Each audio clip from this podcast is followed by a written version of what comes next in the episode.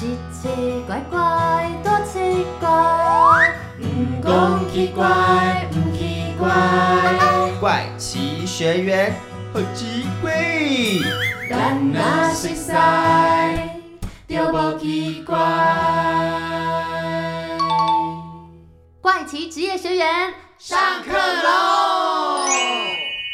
怪奇长知识篇。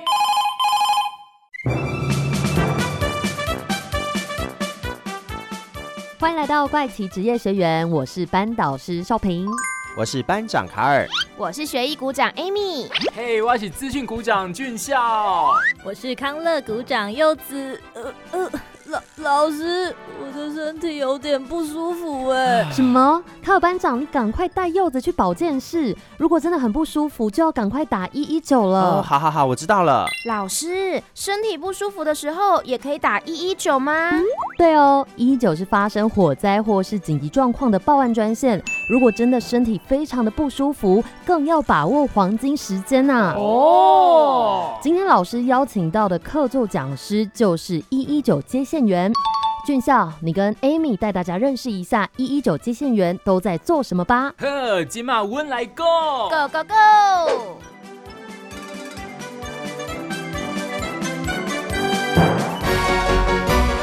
哇哦，怪奇小百科。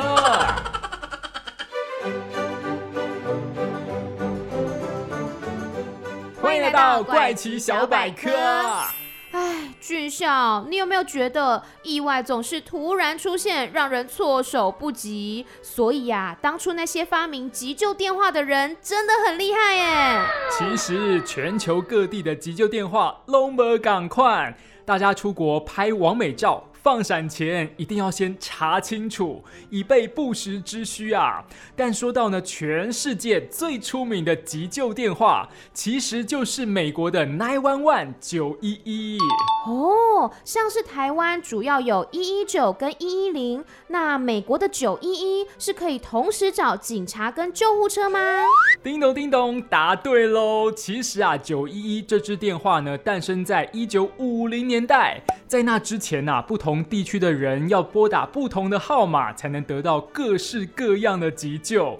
而且现在这种随打随接的电话发明之前呐，打完电话还要等接线员来手动接通呢。瞎会，超级麻烦呢，都要出人命，急都急死了，哪有可能记那么多号码，还要等接线员嘞？嘿啊，后来在一九五零年代，那种转啊转啊转啊的转盘电话被发明出来，九一一这支急救专线呢，也就跟着诞生了。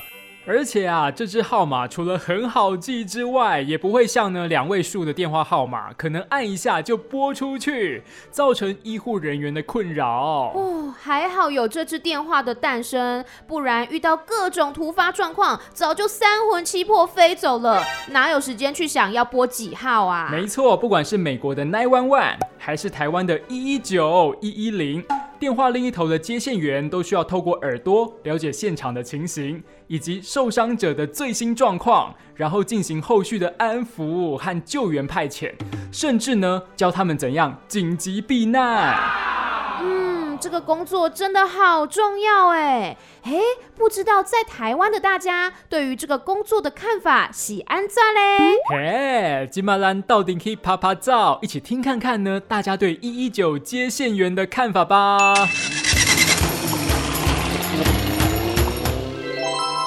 Hello，大家好，我是已经康复的康乐股长柚子，怪奇爬爬照要来问问民众对一一九接线员的看法喽。首先，我想先问问大家，有没有看过打火英雄相关的影视作品呢？西洋的一些救火的，像那个什么汤姆汉克演的《救火神演》的美剧，我有看美剧《Nine One One》吗？诶，其实大多数民众都有看过诶。那柚子，我继续问问这位女同学，对于专门接各种电话的一一九接线员，又有什么想法呢？心脏要很大吧，因为随时可能电话的另外一端会。突然没有声音，然后你就会担心他到底是不是怎么了。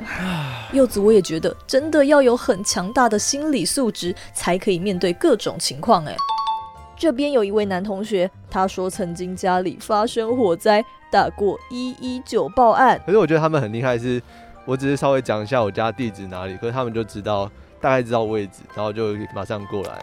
我记得他们讲的很快，可是是清晰的，大概要怎么做，然后赶快逃离现场这样子。嗯，原来一一九接线员要讲话清晰，给予指引啊。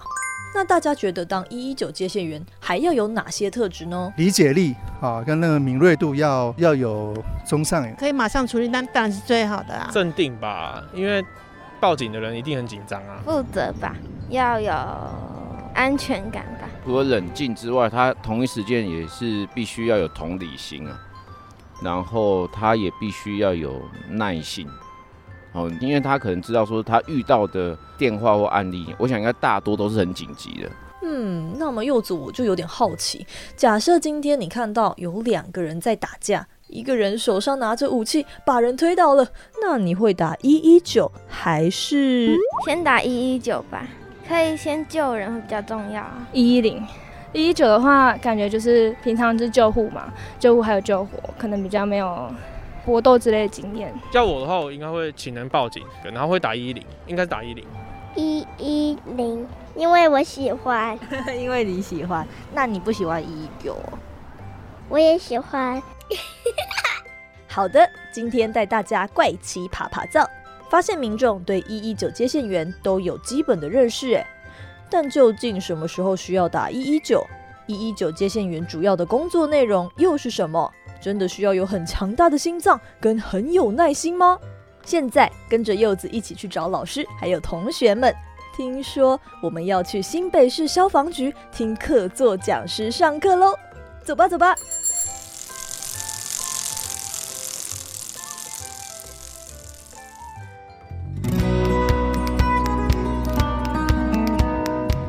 大家好，我是少平导师。嗨，大家好，我是班长卡尔。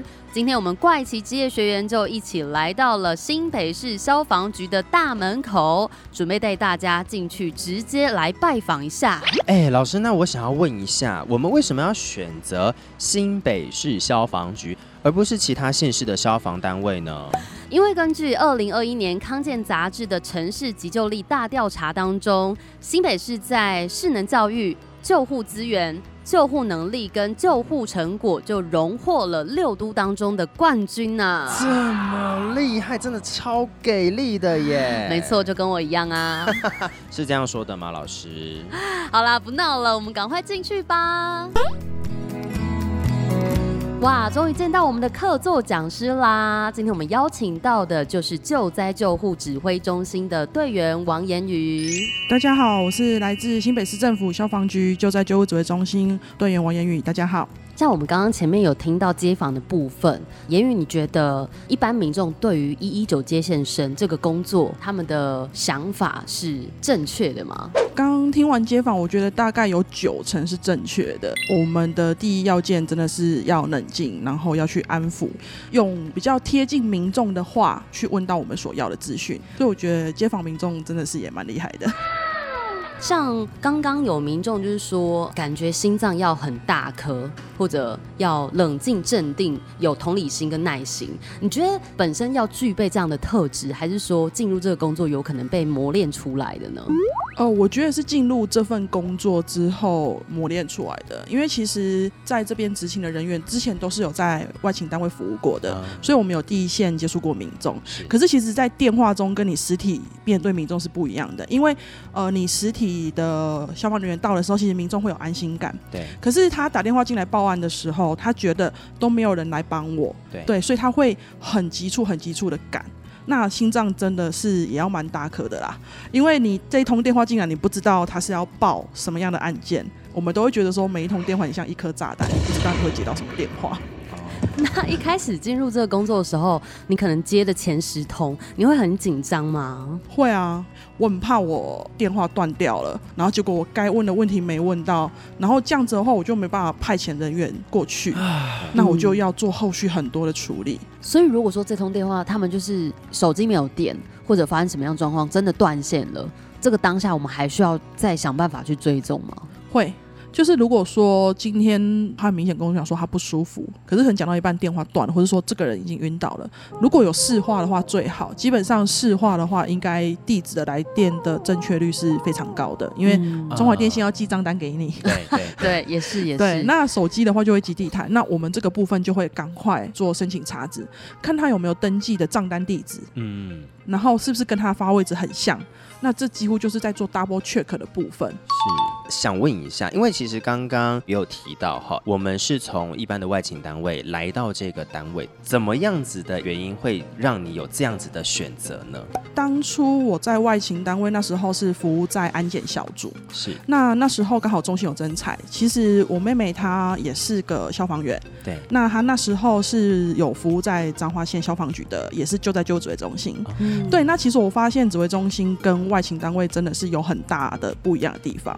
那我觉得也受妹妹的影响啦，然后想说刚好有真彩来印证看看。到现在应该将近十二年了吧？哇，我觉得可以一个工作做十二年，真的也是非常的不容易耶。而且是有热忱，然后有成就，默默的就是会累积好多好多的经验。那就刚刚讲到外勤人员跟接线员的部分，最大的差别是什么？瞬间的反应能力，在外勤单位，其实你在出勤途中，中心都会提供你很多资讯，所以你是有心理准备的。可是在这边你是没有心理准备，因为你不知道民众会给你什么样的回答。其实我觉得我很幸运的是，我中间有稍微转换一下工作内容，就是除了接线生之外，对，就是有长官提拔让我去接触到说，哎，怎么样去管理案件？什么样的案件？因为其实以接线生来说，他们就是以接电话派遣为主。那我们后端的话，今天有案件的话，我们是需要有一些人跟现场做沟通，对，指挥调度，说，哎，各个执勤员去做什么样的事情。譬如说，现在有一件工厂火警，瞬间净化量可能已经达超过十通以上，那很明显这个案件是有起火燃烧的情形，那可能我们就要开始做 IDOM 的启动，重大案件，然后我们需要做分组的分工分类。那小组长他会起来说，哎。我们现在先看一下派遣车辆，看一下目前出勤的人车，去回拨报案人说，哎，想确定有没有人受困，再去做整个同整之后，向上面的长官做汇报。所以我们会有资深的人在后面，就是当你的后盾。那我们回到接线员的部分，当初言语你进来的时候，你的家人跟朋友对于这个工作有什么样的想法呢？妹妹的话，我要进指挥中心的时候，其实针对我的个性，她有特别给我忠固。毕竟从小长大的，什么样的忠固呢？呃，因为其实我的脾气那时候的情绪控管真的没有很好。那其实你在接线的时候，你是不能这样子的，嗯，对，因为其实民众很激动，你不能比他更激动。有时候他很生气的时候，他其实只是要发泄情绪，但是如果他在发泄情绪的当下，你去回话，那就会更糟糕。嗯我觉得这蛮重要，因为其实最重要的事情还是要救人命嘛。对。那像刚刚讲到是家人部分，那朋友的部分呢？因为其实我不是警专升上来，我是特考班，所以其实我有一些不是这个领域的朋友。然后他们听到就是我在新北市服务的话，一开始会觉得消防员好酷哦。对，我说对，我当初也是因为这个工作很酷，所以我才报考。可是朋友听到新北市就会说：“哦，你好好哦，你有很多猛男可以看，对不对？应该很多猛男帅哥可以看吧？”我就说：“呃，可能你们觉得帅，可是我们天天看，真的也还就习惯了。”对啦，因为其实好像后来有一些猛男阅历的发行，好像也算是一种比较正向的帮大家推广出去形象的部分。对，像这样子的工作会有一些职业病吗？最爆笑的是有一次我真的是接家里的电话，对，然后我接起来之后我是讲一九消防局你好，然后就嗯对方就安静了，我也安静了，然后我突然意识到啊不对，然后我就说哦不好意思，求你要找谁？他以为你在恶作剧哎，真的是不小心的。好，那我想要绕回去聊一件事，就是像刚我们做街访的时候，就有人在讨论说，哎，什么样的状况到底是要打一一零还是一一九呢？今天有人受伤的话，其实你两个都可以打，因为其实我们两个单位是互通有无的。那以受伤或是说疾病，就是比较有生命危险的话，我是建议直接拨一一九。以新北市来说，我们有线上咨询的人员，他会先教导你做初步的处理，先去帮助患者。那如果说今天没有人受伤，然后需要远警到场协助的话，那你就直接打一一零。哦。然后我是上网查说，如果你在一个讯号不好的地方，或者你的手机甚至没有 SIM 卡，你是可以拨打一一二。我们的手机，如果你打一一零或一一九，对，它是透过你的所属业者的基地台去做发话到这边来。嗯但是如果你手机没有讯号的话，国际的救援电话是一一二，一一二是针对手机，它不会去找你的电信业者，它是找最近的基地台去做发话过来。再来的话，想要了解一下一一九的接线员他最常会碰到的状况是怎么样？有人在你耳边尖叫吧？电话里面，嗯，或者是打来就是先哭。通常我接到的第一步是你冷静一点，请问发生什么事情了？你要跟我说，我们才有办法帮你。嗯，然后你现在人在哪里？你有地址的话，然后我们确认什么状况，我们就可以立刻派正确的车辆。举个例子，比如说是车祸，对，好，那一开始他说一个人受伤，那我们一定是只派一台救护车过去。嗯可是如果说这个人他是困在车子里面，那就不是一台救护车可以解决的了。哦，是这样子的。对因为困在车子里面，是不是也需要有人员去协助破门而出？这样对，因为我们就要出器材车去现场做协助。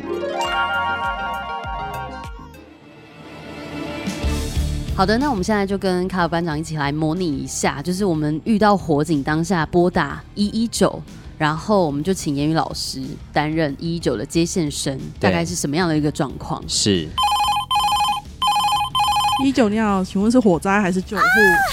我这里好热哦，小姐，发生什么事情了？我的儿子他好像就是有点烫烫伤，啊我们现在这边发生火灾，火灾了是不是？好，那你们先冷静下来。请问你们家在哪里？我们家在新北市的，哦在新庄，新庄的什么路知道吗？新庄在幸福路，幸福路几号？大概？好六百八十巷七请号。问是你打电话进来这个地址六百二十八巷四号五楼吗？对对对对对对对。好，那我这消防车会先派过去。是你们家起火吗？对我们家厨房起火。好，我们消防车已经派过去，在路上，你先不要紧张哈。家里有几个人？五个，几大几小？两大三小。两大三小。那麻烦请爸爸带另外一个小个小朋友出来好不好？你们有办法下楼吗？目前我们现在还可以下楼，可是我们那个厨房那个火是可以用水泼的吗？因为有点好像没有办所以是煮东西油锅起火的部分。对对对，油锅起火。呃，油锅起火的话，不要用水哦，因为这样子的话会更糟糕。应该是用锅盖把它盖起来。如果说现在火已经烧出来的话，就是往上烧，请你们就不要灭火，你们人都先撤出来好不好？交由我们消防队做处理。我们带路上赶了，好好等一下就到了哦，人先出来，安全最重要。好好好，我们一起下去，我们一起下去。好，要先安抚一下小朋友哈，因为小朋友可能会比较紧张一点哦哈。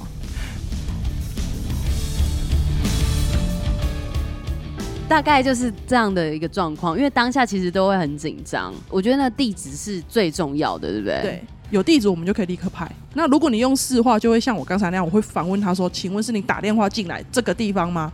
几巷什么路几号几楼？”就会 double check。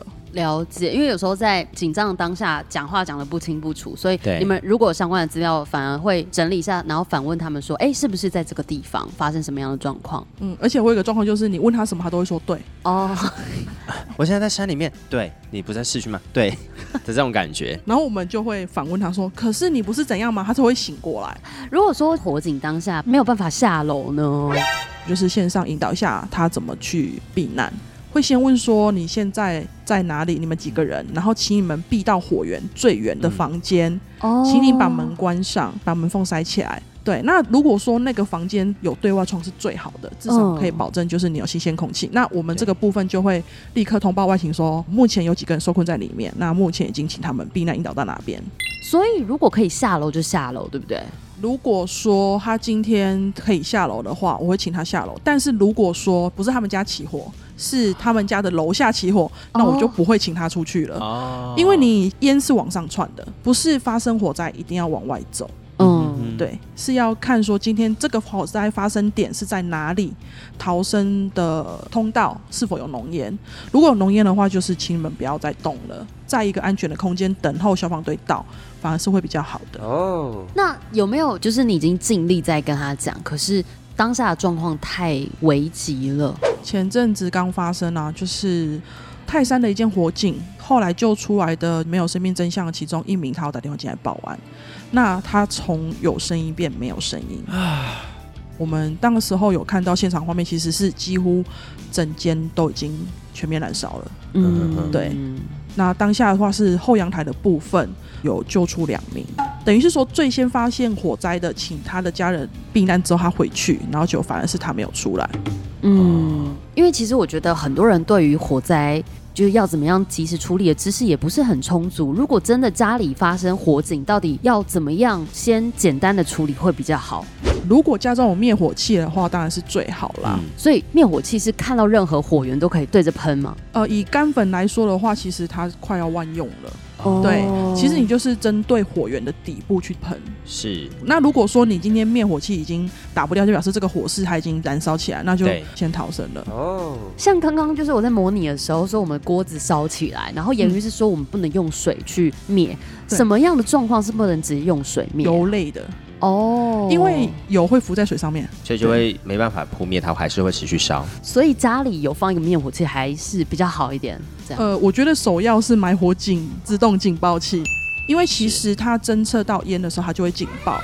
我们人在睡觉的时候，最警觉就是你的耳朵。哦，有侦测到烟的时候，至少你警报起来了，你会有警觉。因为其实浓烟，你可能吸吸吸吸到后面，你已经晕了。嗯，很多火警并不是被火烧死，而是先被浓烟抢昏。对，因为它那个是有毒的气体。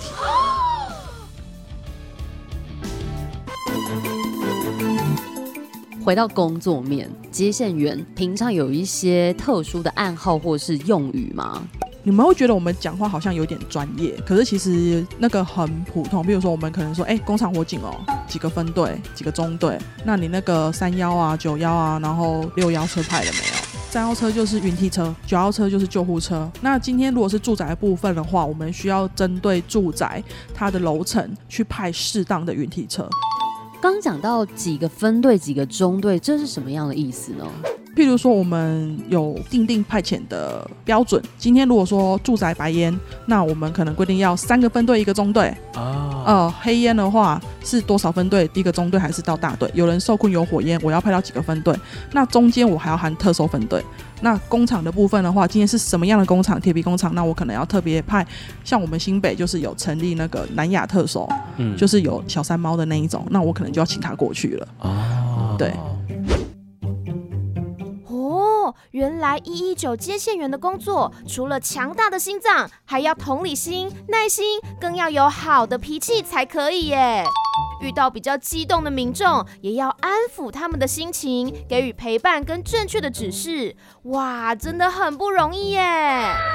没有错，当我们遇到火灾、危险或是需要救护的时候呢，大家记得一定要把住址、位置好好的跟一一九接线员说，才能及时获得救助。哎，哦，哎，哎。柚子，你怎么在用手机呀？我我我在看有没有卖助警器跟灭火器啦。刚刚言语老师不是说这个是家里必备的吗？我家都没有哎。哦，但上课用手机，嗯，汤啦，等一下被导师发现哦。发现什么？收皮导师。嗯，有吸收到刚刚老师说的装助警器跟灭火器，这样的学习态度是很好啦。但是手机下课才可以用哦。好，接下来我们要去言语老师工作的地方参观，来看看一一九接线员实际工作的样子喽。现在我们就实际来到了执勤台，对，这边常设的席位有三十席，我们后面有备员席，应该算全台最多了。就是常设席位的话，因为我们现在映入眼帘是最前面有一个非常大的画面，正中间的部分会看到有很多名字，就是执勤状态。红色现在就是正在接报案电话，绿色的部分就是表示他现在可以进线，他是可以处理案件接电话的。对，那灰色的就是说他可能不在位置上，或者说他现在正在处理案件。对，左下角那部分就是分队的即时影像，最近的分队目前的出勤状态。对，那你们看到这边是不是有三个有地图的部分？对，三个地图就是目前最新的三个案件的地点。像右半边的话，我们新北市有线上做咨询的部分，然后后面有一个红色十字的那个，那个是护理师。两位护理师的作用是，他们会做一些救护科的报表，然后还有联络医院。如果说今天患者危急，或者说这个是欧卡状态，或是说有中风啊，然后要赶快通知医院去做接收患者的准备，是就是协助转介医院的部分。然后最左上角还有看到一个是写卫生局，哎。那个是卫生局派驻在我们这边的人员，有关精神病患就是比较专业的部分交由他们。哦，其实我们在这一间执勤台的左边有六个面板，看起来呢。有点像那种保龄球的计分板哎，对，又有点像是股票走势的那个 点哦，所以这个版面上，老师可以跟我们解释一下，它呈现的是什么呢？就是现在目前外勤单位他们分队所属的车辆目前的出勤状态。对，我们上面有分水箱、水库，就是所有的代号云梯车。那绿色就表示是可以出勤的状态。对。那红色就是这台车是故障的，没办法处理。那你有看到一个紫色的吗？对，紫色的部分呢，就是出勤中最前面那一个，就是我们今天的带队官的代号，都是有一些数字在上面。对，你就会看到六号啊、七号、六号、七号。哦，所以其实都是很及时的。我们系统会最及时，然后再 update 上去这样子。对。我们稍微看完了一下这个大环境，我们来到执勤台本身。对，我们现在来到二四号的执勤台，可以请老师给我们简单的说明一下每一个荧幕它负责的内容大致是怎么样子的呢？左手边这个是我们的软体电话簿，我们会把所有的电话都登录在这个里面。最原始的样板就是说，哦，我们各分队的指令电话，分队有分指令电话跟自动电话。那指令的话，专门基本上是以接收派遣为主，然后跟中心跟他联络为主。如果说今天指令占用，我们才会另外拨打自动电话。就是说，像看这个案件，然后。我们按专家派遣，然后我点了派遣之后，对，他就会派出去。派出去之后，就会传送派令给分队，对，然后分队会去按确认，讲说，哎，我已经知道这个案件，他们确认了，他派令上面就会显示车祸地址，对，对，这是最简单明了的一个状态。对，然后电话也会响，红色就是现在这个分队在通话中，哦，有人在跟他讲电话，他的指令电话是使用中的。了解。所以其实我们看到支线台最左边的面板，它是一个打电话的面板，然后中间有两个荧幕。两台电脑，它就是接案子的时候的系统电脑。对，这个基本上民众如果打电话进来。哦，我们电话响了，它就会出现这样子一个对话框，是，就是会说，哎，现在这个民众电话，我们会有报案电话、来电地址，嗯，然后我来决定说是不是成为有效的报案。在中间这一台电脑上面呢，它有显示这个的时间，然后地点跟分类，还有。它目前有到怎么样的情况，其实有显现出来的，对对？现在目前你看到，这就是我刚派遣，然后分队有确认之后，车辆就会出来，分队已经知道这个案件了。是。接下来后面会有一个出动，就是我这个分队是不是已经出勤了？我们这边都会做记录。对。然后再你有看到有一个医院嘛？这个案件是送医了，送哪里？然后受理员是谁？是我刚刚有看到一排是说，他之前曾经也有打电话过来。对。他曾经来电的次数，我们都会做记录。接下来这一台电脑，它主要也是派遣用。这一台的话，基本上就是案件的目前呈现状况，譬如说。像我们有工厂嘛，这边有很多资讯，最主要的就是我们会去查场所资讯，所以我们跟我们的预防科的安检系统有做配合。哦，所以就是去之前，我们可以先查一下那个地点附近有什么样的这个工厂有没有危险物品，对，赶快跟同仁讲。如果有进水性物质，就要赶快跟同仁讲，不能用水，就是让出勤的同仁可以知道最确切的状况。对。那最右边这台电脑呢？我们新北市有一个政策，就是说我们今天一个大案件上来的时候，我们需要专人来做处理，说我们有做一个叫做 IDOM 的东西，就是重大事件，对，然后分组分工，所以我们会看到这边有一些指挥通报组啊，指挥通报就是说我今天是这个案件，就由他们来做指挥，只要有关于这个案件的所有的电话，对，然后说现场带队官都会由这边来做处理，对，然后派遣管制的话，基本上就是派车。对我需要什么样车辆，由他来做处理。对，那我们除了看到四台电脑之外，这边还有一个机台是什么？这个叫实体电话。如果说今天软体电话有问题的时候，我这一台还可以用指令跟分队做通话，所以按下去就会到那个分队。对，然后我也可以拨电话出去。那我觉得很特别的是。这四台电脑的旁边也有一个，有点像是七彩霓虹灯啦，算是一个亮灯台的感觉。是，它是针对案件去做亮灯。哦，你们现在看二十一台，对，蓝色就是表示这个人现在目前正在受理救护案件。哦，红色就是火警案件。对，然后橘色就是紧急救援救助案件，车祸救助、溺水、跳水、跳楼。然后绿色就是灾害案件。哦，譬如说落石啊，或者是说路树倒塌，地震也算。地震对天然灾害造成的，最下面有一个白色，白色就是我们现在叫其他案件，以前叫为民服务。对因为以前捕风捉蛇都是由消防队做协助嘛，对所以那时候我们都是用这个案件在处理。那现在的话就比较少，因为已经专业回归了嘛，给那个动保处。好，那再来还有一个非常特别的，就是你可以看到这边的椅子看起来相当的舒服，蛮像电竞椅的。毕竟你们要在这边坐八九个小时，十二个小时。哦，所以一个班是十二个小时。哦，我们是六个小时，六个小时，一天要上满十二个小时。是哇哦！我觉得大家走进来可能会以为，就有点像网咖的感觉，就是哇，一个人有四台电脑，然后还有一个电竞椅。对但殊不知这边其实我们都在处理非常重要的案件，所以才需要这么多的荧幕跟配备。是是是，好，那谢谢言语老师帮我们做执行台的简介。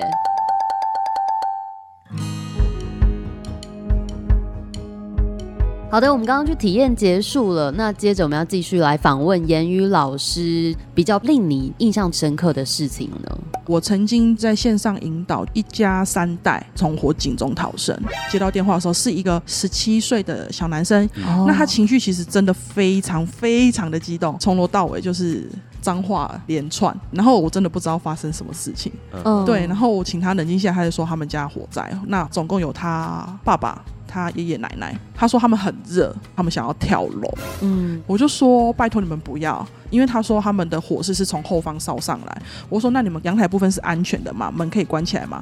他说现在目前可以，可是火一直从后面烧上来，他们快要受不了了。嗯然后其实我就说我们人车都已经在路上了，那请你们千万不要跳楼，你们就是躲到最角落，等我们消防人员到。然后他一直说他的爷爷跟爸爸好像都有烧烫伤。嗯，对，那我就说你们那边阳台不是都会有水龙头嘛？我说有没有水？有的话就是稍微让他们淋点水这样子。同时间，我们小组长也是赶快通报说，哎，现场就是一家总共有四个还五个受困。对对，那他们现在就是在前阳台，火势是从后方烧上来。嗯，我们基本上，如果说我们接到受困的民众，我们是不会把电话挂断的，哦我们会一直陪他到确认我们的同仁跟他接触到，或是说他已经顺利被救下来。是就像我刚才提的那个例子，其实他一直觉得他很热，他快不行了。对而且他刚好就是在起火层的上面，哦势必要先把起火层的部分先达到一个程度，我们人才可以上去。对，所以其实那一段时间他们很煎熬。我们其实线上有人陪着他会好很多，后来也很顺利，就是他们都有被云梯车救下来。嗯那他其实他的爷爷跟他爸爸烧伤都还蛮严重的，可是至少后来都有顺利出院了。所以那个烧伤的状况是，就算火是没有直接碰触到你的身体，就是辐射热。哦，就像我们可能去引火干嘛，我们没有离它很近，可是你可以感受到那个热度。对那其实就是辐射热。哦，我懂那个意思。所以像这样子一通电话，大概都平均花费多久的时间呢？其实有时候曾经花费十几分钟，一定要。像我印象中，我这一通好像长达快二十分钟。嗯，对。那这样子的话，我们刚刚好像都主要 focus 在有关火警的部分嘛？有没有一些经历是跟在山林地区有关的这种报案的电话，然后要怎么样去处理呢？山林的话，几乎是每个六日都会有。哦，大家都去爬山。之前一开放的时候，其实我们几乎一天可以三四个山区的案件。哇哦，举凡跌倒受伤啊，是，然后或者是说他迷路啦，对哦，对，然后也有就是爬上去之后就突然没有了呼吸心跳。是，以迷路来说，其实我们的手机都可以定位。哦很多去登山的人他会独攀，独攀的人反而大部分都是不会用的。啊，独攀然后还不会用自己手机的定位，对，然后因为其实有时候独攀的年纪会稍微大一点，那变成是说我们要花更多的时间去引导他有那个定位，因为其实你有坐标给我们，就缩小搜寻范围，我们会更快找到你。那其实像印象深刻的案件，那言语老师跟我们有提到复兴航空的案件，那当时你担任什么样的角色呢？当时其实我真的有感受到什么叫暴风雨前的宁静。以我们新北市来说，你早上八点进来，电话是会非常非常的多，因为是上班潮，大概那个比较容易有一些车祸。嗯，嗯，对。可是我们那一天我们组上班的时候，我们其实真的没电话哎、然后我们甚至怀疑是不是我们的线路坏了，哦我们还自己打一一九测试，哎，没有哎、没事这样子。然后突然一个瞬间，全部的受理席全部都变成红色，就是瞬间全部的人都在接电话，对，然后我也接到了，我的帮人讲的蛮清楚，他说一架飞机撞到计程车，掉到桥下去了。然后我想说，怎么会有飞机呢？然后是一个学长站起来说，有谁接到飞机掉下来？然后就突然全部人都说我，是我们小组长去做回拨去找报案人确认之后，对请他去看。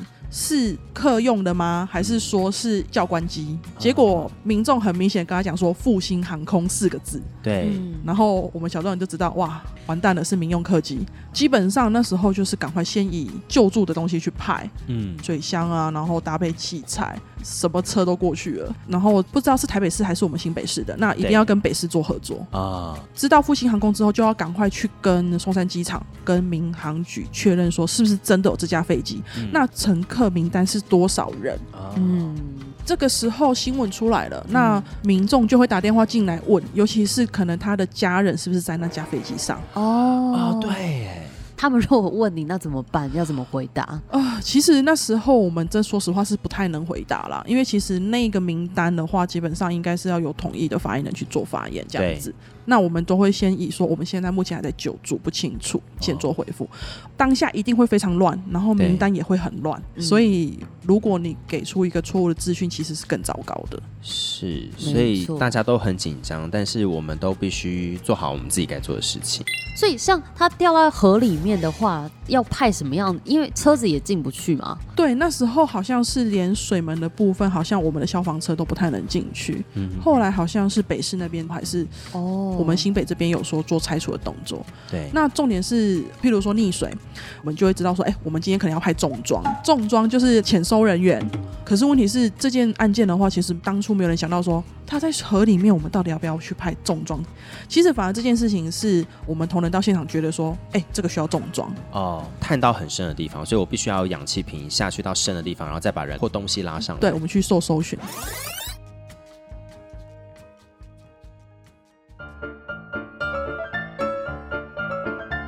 好了，我们刚聊了比较沉重的一个话题，接下来想要问一下，那会不会发生一些比较有趣或新奇古怪的事件？是我同事比较好笑，是他接到，因为他说：“你说什么？有两只狗粘在一起，很痛苦。” 然后就后来那个同仁就打电话给动保处说，有民众报案说路上有两条狗粘在一起叫的很大声。对，他说哦，这个我们刚才民众有跟我们讲，他说那两条狗已经分开，好像开心的走了。所以他们应该是在交配啦，听起来应该是啊。然后我们旁边学长又坏坏的冒出一句说：“就跟你说不会那么久。” 所以其实有时候会发生一些比较哭笑不得的事情啦。对，那可能民众大家真的是在报案之前先确定一下，真的有事情发生，是不要太过于紧张。我曾经有遇过小朋友乱打报案电话，因为他乱打太多通了，其实有点占到我们的线路了，所以我就打回去。小朋友接到，我就说，请你爸爸妈妈听电话。小朋友就哭了，小朋友就说，我不是故意的，我只是好玩。我就说，你觉得一九八电话是可以让你这样玩的吗？然后那小朋友也很勾引，就去找他爸爸妈妈来听电话。然后我就跟他爸妈说这样子的状况，那请他注意这样子。所以其实我觉得这个教育也是蛮重要的，它会影响到我们是否可以去救另外一条人命或处理另外一个很重要的案件。辛苦了，辛苦了。那这样子的话，其实呃我们在生活当中不只是台湾人会打电话去求助跟报案的嘛，对不对？有没有这样子的经验可以跟大家分享呢？外国人报案其实有，嗯，但是大概有七成以上都是要找警察，七到八成以上，这么高啊？因为对他们来讲，他们的报案叫九一一，嗯，哦，所以他们觉得台湾就是报案就走一九。哦，我有接过几通，他打电话进来就是噼啪就是讲，然后情绪很激动。嗯，我英文没有算很好，可是我就觉得好像跟我们没有关系。对，所以我就是等他讲完之后，我就问他说：“请问你是要找警察？”还是要找 firefighter，对，对，还是说你需要救护 ambulance，然后他就说还要找警察，我就说哦。那你打错了，你要打就是 one one zero，OK，他就说 OK。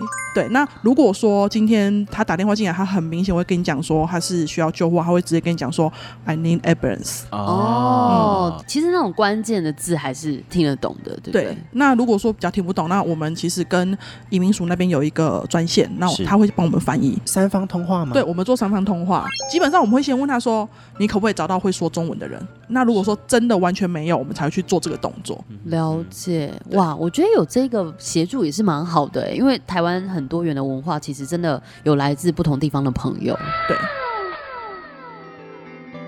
最后，我们想要聊一下，言语老师，你觉得想要成为一个一一九的接线员，需要什么样的条件或者特质呢？我觉得其实情绪控管真的是要蛮好的，再来就是要蛮一心多用的，因为同一个案件可能会有很多报案电话，那你不只要听你的报案人在讲什么，你也要听别人在讲什么。所以你们耳机是在一边吗？对，然后再加上我们还要监控无线电，所以你必须就是耳朵要放很开，就是在备战呢。那如果真的说，我们有些听众朋友未来想要从事这样的行业的话，可以提早去就读什么样的专业知识，然后渐渐的往这条路发展呢？以我们消防局的接线员来说，我们一定要是消防人员。对对，因为我们问的很多案件都需要消防的专业知识。可能还是要走国家考试消防人员部分。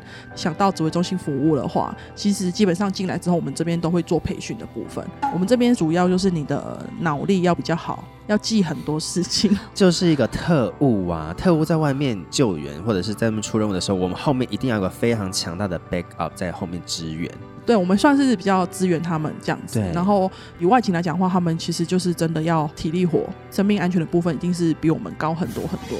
真的对这份职业有兴趣的朋友们，听这一集节目当中会更加了解，或者上网查一些相关的资料。那最后，我们言语老师有没有想要跟我们社会大众说的话呢？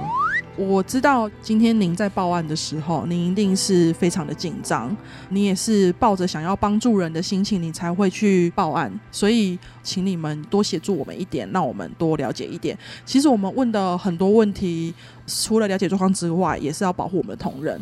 最重要的是，先帮我们看一下地址。你给了我们地址，我们可以快速做处理，加快我们救援民众生命的部分。这样子。那想问一下，这一两年受到疫情的影响，对整个消防或者是在接线这整个过程有怎么样子的影响跟改变吗？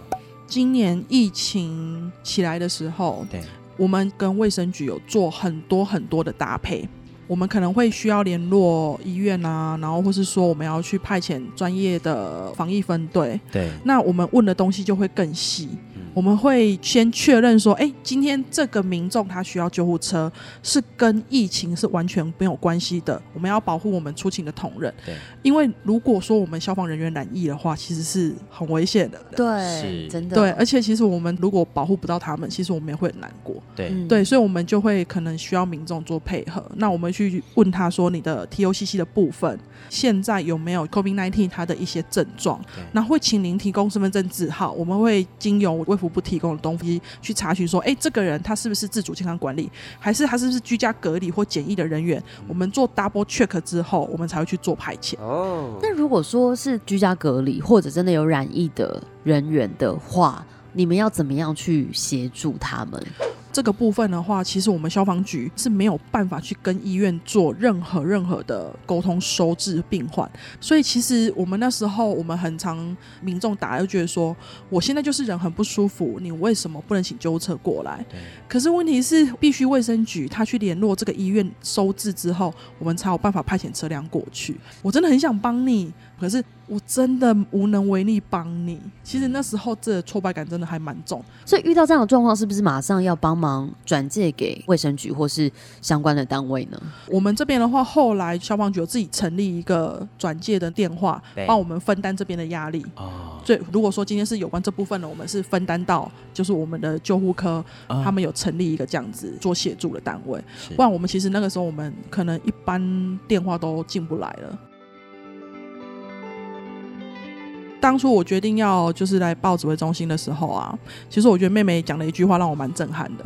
她跟我说：“一通报案电话代表一条人命，请你要谨慎处理每一通报案电话。”说实话，我没有进到这个单位之前，我真的不懂。可是真的自己有感觉到说，哎、今天这一通电话有可能是他最后跟你求救的电话。但是我也觉得说，其实像我在这个单位已经待了十几年，其实你会有很多自己处理案件的经验。可是其实那不等同于这个案件就是你之前的经验。那所以我觉得现在就是会时刻提醒自己说，该做的还是要做。你可以用经验去处理，但是不可以用经验去覆盖你的专业。同学们，今天一一九接线员言语老师分享的故事，大家有什么心得吗？哎，选我，我我我我我，我觉得一一九接线员真的是超强大的后援呢。前线在出勤的时候，一一九接线员需要发挥脑力、记忆力，提供最完整的支援，才有办法快速又精确的处理每一个案件哦。对啊，对啊，而且打电话的民众一定都很慌张害怕，这时候啊，接线员更要冷静，安抚民众的情绪，以救人为最大的目标。所以啊，我们可以做的就是遇到状况的时候呢，要说清楚自己的位置，然后呢，家里事先准备好助警器、灭火器，才可以在第一时间发生火灾的时候呢，赶快逃生。大家都说的很好，那柚子呢？老师，老师。诶，是不是要下课了？那我可以用手机了吗？我刚刚助警器跟灭火器还没有买哎。我也要，我也要，我买了，我也要。好，好，好，下课之后就可以好好准备喽。怪奇职业学员，我们下课啦。